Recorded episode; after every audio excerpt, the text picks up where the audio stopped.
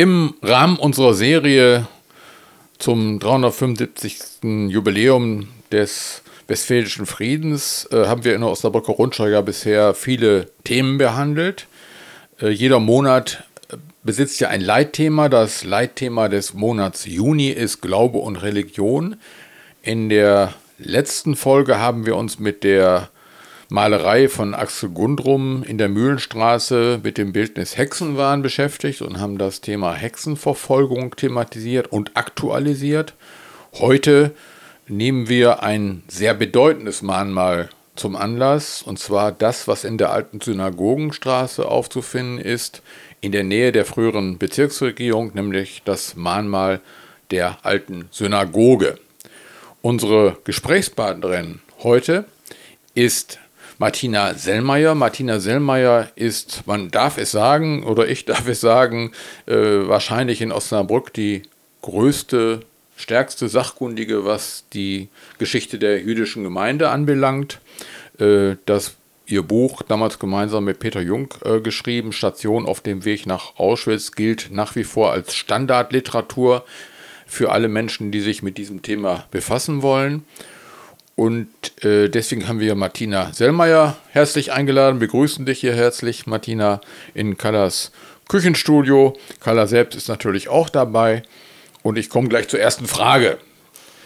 Äh, es fällt ja auf, dass dieses Mahnmal, was an den Standort der früheren Synagoge erinnert und der Synagoge so in etwa zitierend äh, nachempfunden wird, warum ist das eigentlich an diesem Punkt Warum war ausgerechnet da an diesem Punkt die Synagoge früher und nicht zum Beispiel innerhalb des Wallrings angesiedelt? Das hat mehrere Gründe. Einer davon mag gewesen sein, dass die Synagoge erst so spät gebaut wurde, dass es äh, keinen passenden Ort mehr in zentralerer Lage gab. Äh, die jüdische Gemeinde war lange Zeit so klein, dass sie sich einen Synagogenbau einfach nicht leisten konnte. Aber äh, ein anderer Grund ist auch, und äh, deswegen wird es der Gemeinde durchaus der Standort gepasst haben, äh, dass äh, die Gemeinde immer versuchte, auch möglichst unauffällig zu sein. Also ähm, auf den ersten Blick scheint es so, als wenn das Verhältnis zwischen Christen und Juden in der Stadt ähm, 1906, als die Synagoge gebaut wurde, recht entspannt war. Aber ähm, guckt man näher hin, dann stellt man fest, ähm, dass das auch daran lag, dass alle Mitglieder der jüdischen Gemeinde, und das kriegten schon Kinder mit und haben mir das so berichtet, äh, versuchten sich immer unauffällig zu verhalten. Denn sobald man ins Licht der Öffentlichkeit trat, weil man irgendwas gemacht hatte, was Aufmerksamkeit erregte, ähm, kamen sofort die unter der Oberfläche äh, schlummernden massiven antisemitischen Klischees und Stereotypen und Vorurteile hervor. Darum war so eine Lage in einer Seitenstraße des Walds im Katharinenviertel ähm, für die jüdische Gemeinde wahrscheinlich ganz passend. Das Gebäude war prächtig, aber es lag nicht so, dass man es auf den ersten Blick wahrnahm. Es, das Gebäude verhielt sich im Prinzip so wie die ganze jüdische Gemeinde, ähm, bloß nicht auffallen, bloß nicht zeigen, dass man zu was gebracht hat. Ja, Martina, wir beide haben ja auch schon mal zusammen eine Führung gemacht. Also da durfte ich dir hinterherreden und ein paar Sachen miterklären. Dieses Katharinenviertel wird ja oft als äh, die, die Heimstätte der jüdischen Gemeinde bezeichnet oder dafür gehalten. Das haben uns ja tatsächlich auch äh, Leute bei unserer Führung im Katharinenviertel gefragt, aber der Eindruck trügt. Ähm, da wohnten etliche jüdische Familien und ähm, ein paar auch in sehr netten Villen. Äh, das lag aber daran, dass die einfach so nah äh, lagen diese Wohnungen zu der großen Straße, wo etliche von den jüdischen Familien als Kaufleute gearbeitet haben und Geschäfte hatten, dass sich das einfach anbot. Und wenn man es schon ein bisschen zu was gebracht hatte mit seinem Geschäft, dann äh, wollte man natürlich auch gerne schön wohnen, was man ja bis heute im Katharinenviertel kann. Aber es gab keine speziellen Wohngebiete jüdischer Familien in Osnabrück. Die jüdische Gemeinde war so assimiliert und integriert in die Stadt, die wohnten überall, auch im Arbeiterviertel im Schinkel. Das führt uns gleich zur Frage, die dann auch nahe liegt. Äh, du erwähnst ja selber, das waren durchaus einige wenige wohlhabende Familien, die auch da ein Haus wohl hatten, äh, benachbart. Ähm, daraus resultierte ja früher auch das Vorurteil, dass die Mitglieder der jüdischen Gemeinde ungemein reiche Leute gewesen seien. Äh, könntest du diese frühere jüdische Gemeinde mal beschreiben? Waren das sehr orthodoxe Menschen oder eher offene und tatsächlich waren sie reich und wohlhabend, dass sie so einen prächtigen Bau da hinsetzen konnten?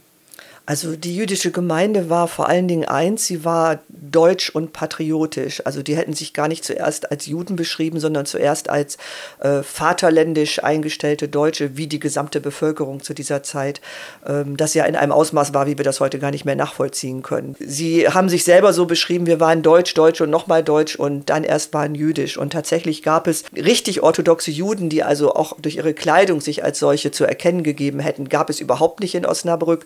Ähm, es gab einen kleinen Kreis von religiös-orthodoxen, die also darauf beharrten, dass der Gottesdienst in der traditionellen Form, also alles auf Hebräisch, Männer und Frauen sitzen getrennt, äh, durchgeführt wird. Aber es gab genauso auch liberale Mitglieder der Gemeinde und es gab auch viele, die gingen nur an den hohen Feiertagen zur Synagoge. Also so, als wenn man nur zu Weihnachten in die Kirche geht. Und die mhm. machten auch einen großen Teil der Gemeinde aus. Und die mussten sich, weil die Gemeinde so klein war, dass sie sich nicht mehrere Synagogen bauen konnte, die mussten sich alle zusammenraufen und das hat gut geklappt. Da gab es auch keinen Zwist zwischen den sehr frommen und denen, die überhaupt nicht zur Synagoge gingen. Das war sehr harmonisch. Wie groß war die Gemeinde denn tatsächlich auf dem Höhepunkt? Der Höhepunkt war tatsächlich der Zeitpunkt, als die Synagoge gebaut wurde, 1906. Da waren es knapp 500. Bis 1933, als die Verfolgung durch die Nationalsozialisten einsetzte, war sie schon wieder etwas geschrumpft auf 430 Personen. Und nach dem Einsetzen der Verfolgungswelle äh, hat sich diese jüdische Gemeinde ja auch erstmal durch Flucht vieler und äh, Immigration vieler stark dezimiert. Ne? Das wäre gut, wenn das so gewesen wäre, aber leider haben äh, die hm. meisten dieser Gemeindemitglieder, weil sie so stramme ja. deutsche Patrioten ja. waren, ähm, gar nicht früh genug die Flucht ergriffen. Ah, ja. Tatsächlich ähm, gab es zum Beispiel einen Kaufmann, der, als man vor seinem Geschäft langmarschierte und so ein Lied sang, äh, wenns Judenblut vom Messer spritzt, dann geht es nochmal so gut, ähm, der hat das ernst genommen und ähm, ist dann 1933 schon ausgewandert. Das war aber der Einzige, der so früh schon gegangen ist. Alle anderen haben gedacht, wird schon nicht so schlimm werden. Ja. Ähm, Deutschland ist ein zivilisiertes Land, da wird mhm. jemand wie Hitler sich doch nicht lange halten. Und mhm. äh, das hat viele, die, diese späte Erkenntnis, dass es hier wirklich lebensgefährlich war für Juden, hat viele dann auch das Leben gekostet, weil sie ab irgendeinem Zeitpunkt nicht mehr auswandern konnten. Ja, und weil sich dann tatsächlich im Nachhinein diese durchaus sehr nationale Tradition auch dieser Gemeinde und vieler Gemeindemitglieder äh, ja tatsächlich dann sehr, sehr brutal dann sozusagen ausgezahlt ja, hat. das hat sich als sehr ähm, Man sieht erwiesen. es ja heute noch zum Beispiel, äh, wenn man äh, sich mit Nussbaum beschäftigt, Philipp Nussbaum, sein Vater, ne, sein Schlussgedicht, wie er sich von Deutschland verabschiedet, sozusagen sinngemäß, wenn das Vaterland ruft, bin ich sofort wieder zur Stelle. Oder wenn man am jüdischen Friedhof in der Magdalenenstraße geht, dass man da einzelne Grabsteine sieht, wo ganz im Gegensatz zu etlichen Grabsteinen, äh, die wir haben, oder wo das zumindest nicht so auffällt, Menschen beerdigt sind, wo ausdrücklich vermerkt ist, Inhaber des Eisernen, Kreuz, äh, Eisernen Kreuzes erster Klasse als Weltkriegsheld sozusagen. Und das war waren viele, die das Eiserne Kreuz hatten, denn es gab so gut wie kein äh, männliches Mitglied der jüdischen Gemeinde, ähm, das im passenden Alter gewesen war, das nicht im Ersten Weltkrieg gewesen war. Viele sogar freiwillig. Und das war auch etwas, worauf sie vertrauten. Die haben gedacht, wenn, wenn ich für Deutschland mein Leben riskiert habe oder mein, mein Sohn ist gefallen für dieses Land, dann wird man mir doch nicht hier wirklich was Böses antun, was leider sich als Irrtum herausstellte. Ja, kommen wir mal zum tragischen Anführungszeichen, Höhepunkt äh, der Geschichte. Das war ja der 9. November 1938, die Schändung der Synagoge. Ähm, da könnte man oberflächlich den Eindruck haben, das waren so ein paar wild gewordene Nazis, die sich da ausgetobt haben. Fast schon eine spontane Handlung, nachdem die Grünspan-Affäre, also die, der Grünspan, der junge Grünspan, der einen Botschaftssekretär in Paris ja damals äh, erschossen hatte, weil er in Verzweiflung um das Schicksal seiner Eltern äh, war, in einer verzweifelten Situation war. Das wurde ja zum Anlass genommen für diese Synagogenschändung. War das tatsächlich so ein wild gewordener Haufen oder war das eine sehr organisierte Aktion damals gewesen? Das äh, wurde, sollte so aussehen, als äh, wäre das spontaner Volkszorn, so nannte sich das damals, äh, war aber alles inszeniert. Da kam eine Anweisung aus Berlin, ähm, die dann hier in Osnabrück weitergegeben wurde, wie in allen deutschen Städten, äh, wo zu verstehen gegeben wurde, dass die Synagogen zu brennen hatten. Und Dann hat sich die SA, die ohnehin versammelt war, weil sie gerade eine Feier auf dem Marktplatz hatte, noch eben ähm, Mäntel über ihre Uniform geworfen ähm, und ist dann zur Synagoge marschiert, um die anzustecken. Das war aber überhaupt kein wild gewordener Haufen. Also die haben sich organisiert. Eine Truppe setzte die Synagoge in Brand, andere überfielen dann, auch aufgeteilt in Gruppen so von sechs, sieben Leuten, äh, die einzelnen jüdischen Familien in ihren Wohnungen. Und ähm, da waren renommierte Bürger der Stadt mit dabei. Äh, zum Beispiel hat Frau Nettheim, deren Mann Rechtsanwalt war, ähm, einen, einen Mann erkannt, der war Richter am Amtsgericht mhm. und äh, prügelte da nachts dann ähm, einen jüdischen älteren Mann ähm, in der Herderstraße aus seinem Bett. Ein anderer war Justizinspektor, also arbeitete auch bei Gericht. Ähm, Frau David, die in der ähm, Kranstraße am Markt wohnte, hat berichtet, dass ihre Wohnung überfallen wurde von äh, dem Verwaltungsdirektor der städtischen Kliniken. Und dann war da noch ein Elektromeister dabei, den sie auch persönlich kannte und noch um Hilfe gebeten hat, die er mhm. aber dann abgelehnt hat. Also das war keine wild gewordene Bande, das war eine gut organisierte Aktion. Zumal ja auch städtische Autoritäten durchaus eingeweiht waren in dieses ganze Geschehen. Äh, beispielsweise die Feuerwehr stand tatsächlich daneben, aber nicht um die Synagoge zu schützen, sondern um den, das Ausufern des Brandes wohl auf die Nachbarhäuser zu verhindern. Ja, man, man äh, versuchte zu verhindern, dass die benachbarte Bezirksregierung, äh, dass die Akten hm. da anfingen zu glimmen. Das sollte nicht passieren. Äh, was aber tatsächlich passiert ist, ist, äh, dass diese, diese Stimmung und diese, diese enthemmte Stimmung, also dass man einfach Gewalt gegen Menschen ausüben durfte. Man darf nicht vergessen, dass in dem direkt an die Synagoge angebauten Gebäude Wohnungen von jüdischen Familien waren. Die waren in Lebensgefahr, ne, als die hm. Synagoge brannte. Das hat niemand interessiert. Und diese Familien haben berichtet, dass vor dem Haus auf der Straße dann schon mittlerweile sich Schaulustige versammelt hatten, die der Brand angelockt hatte und die geschrien haben, hängt sie auf. Also mhm. das ist schon, der Funke ist schon auf einige Osnabrücker zumindest übergesprungen. Genau wie berichtet wird, dass am nächsten Tag Schulkinder die Familien da an der Herderstraße mit äh, Steinen beschmissen haben. Also ja. äh, es gibt ja viele Zeitzeugenberichte auch darüber, wie sich das damals abgespielt hat. Nicht nur von den Betroffenen aus der damaligen jüdischen Gemeinde, sondern durchaus auch von nicht so vielen, aber durchaus auch von einigen Osnabrückerinnen und Osnabrückern, die das als Zuschauende äh, erlebt haben. Und einer davon ist mir so in Erinnerung, es gibt einen offiziellen Osnabrück-Film, da wird darüber berichtet, dass äh, auch in einzelne Privathäuser eingedrungen wurde und dort auch äh, Mobiliar, Wertgegenstände einfach aus den Fenstern geschmissen wurden. Zum Beispiel dann auch äh, Porträts von einzelnen Familienmitgliedern, die, die da in den Wohnzimmern gewesen waren, dann draußen aufgespießt wurden auf die äh, Zäune sozusagen vor den einzelnen Häusern. Das hat es wahrscheinlich auch noch mit vielen religiösen Gegenständen aus der Synagoge gegeben. Weißt du da auch noch was zu berichten? Ja, ähm, Lori Gittelson, die in dem Gebäude neben der Synagoge wohnte, hat zum Beispiel erzählt, dass sie, als sie wieder in ihre Wohnung zurück durften am nächsten Tag, dass da wildfremde Leute ein- und ausgingen und äh, da auch so mancher Gegenstand dann, dann fehlte und gestohlen worden war. Ähm, es wird auch bei den Plünderungen, die dann am Tag nach dem 9. November stattfanden, fast in jedem Fall davon berichtet, wie Geldschränke in Geschäften oder so aufgebrochen wurden und ausgeraubt wurden. Ähm, und ähm, Erwin Kolkmeier persönlich äh, wurde dabei gesehen, wie er mit einer rituellen Kopfbedeckung aus der Synagoge kam. Das waren damals Zylinder.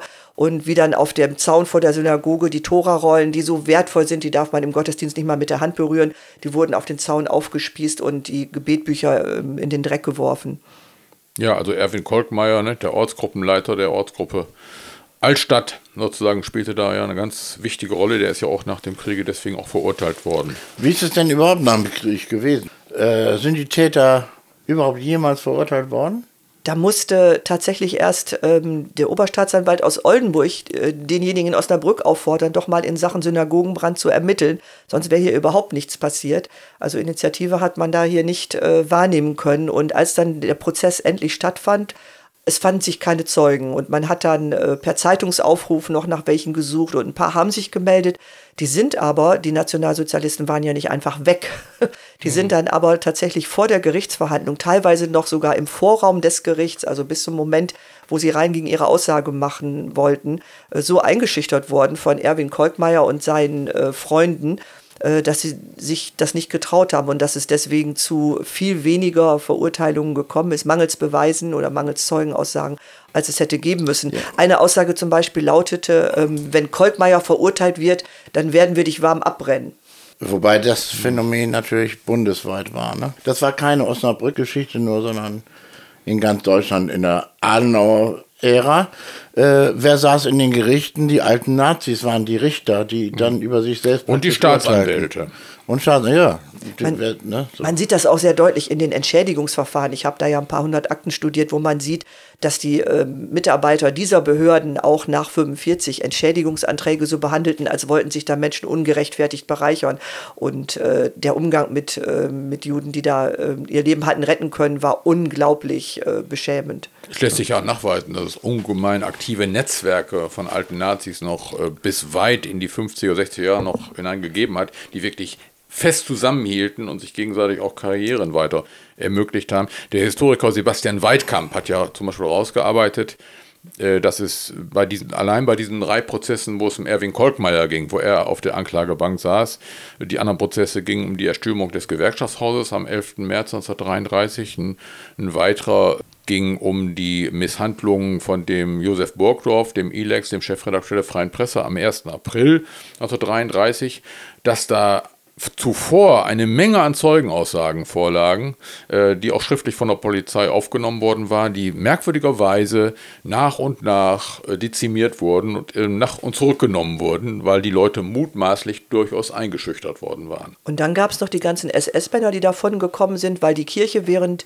des Nationalsozialismus hier ähm, paktiert hat und die dann Persilscheine kriegten, hier die ja. vom Bischof Bernung persönlich autorisiert waren. Ja, ja. Und, und die SA generell. Mein Lieblingsbischof übrigens. Ja. Der ist, äh, hat auch eine Medaille hier, gilt als Ehrenbürger.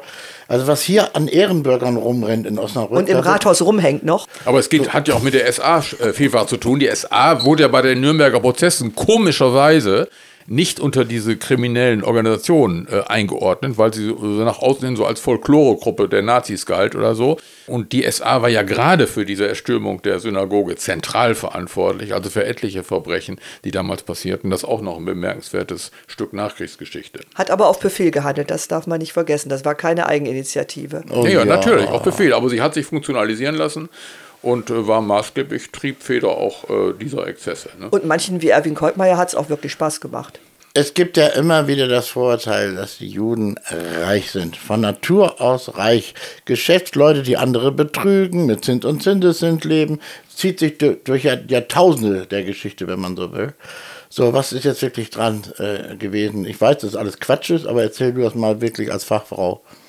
Also reiche Juden hat es hier, als die Gemeinde entstand in Osnabrück, das war so Ende des 19. Jahrhunderts, überhaupt keine gegeben.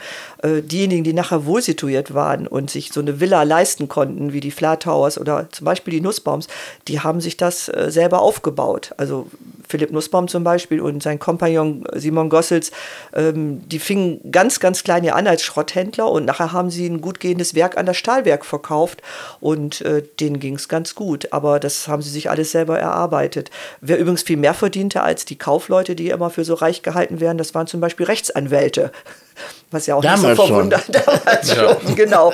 Auch die jüdischen Rechtsanwälte. Heute sind die alle in der FDP. Genau, genau. Mhm. Und äh, wenn, man, wenn man mal guckt, wie reich waren denn die Wohlhabenden unter den jüdischen Kaufleuten hier, dann stellt man zum Beispiel fest, dass ähm, das größte Geschäft, das es in Osnabrück gab, war das Kaufhaus Alsberg und dass die drei Teilhaber, denen das gehörte, Katzfalk und Stern, nicht annähernd so viel verdienten wie zum Beispiel ähm, Fritz Frömmling, der Inhaber der Seifenfabrik Frömmling, der ähm, dafür sorgte, dass alle jüdischen äh, Mitglieder 1924 schon aus dem äh, Turnverein in Osnabrück ausgeschlossen wurden.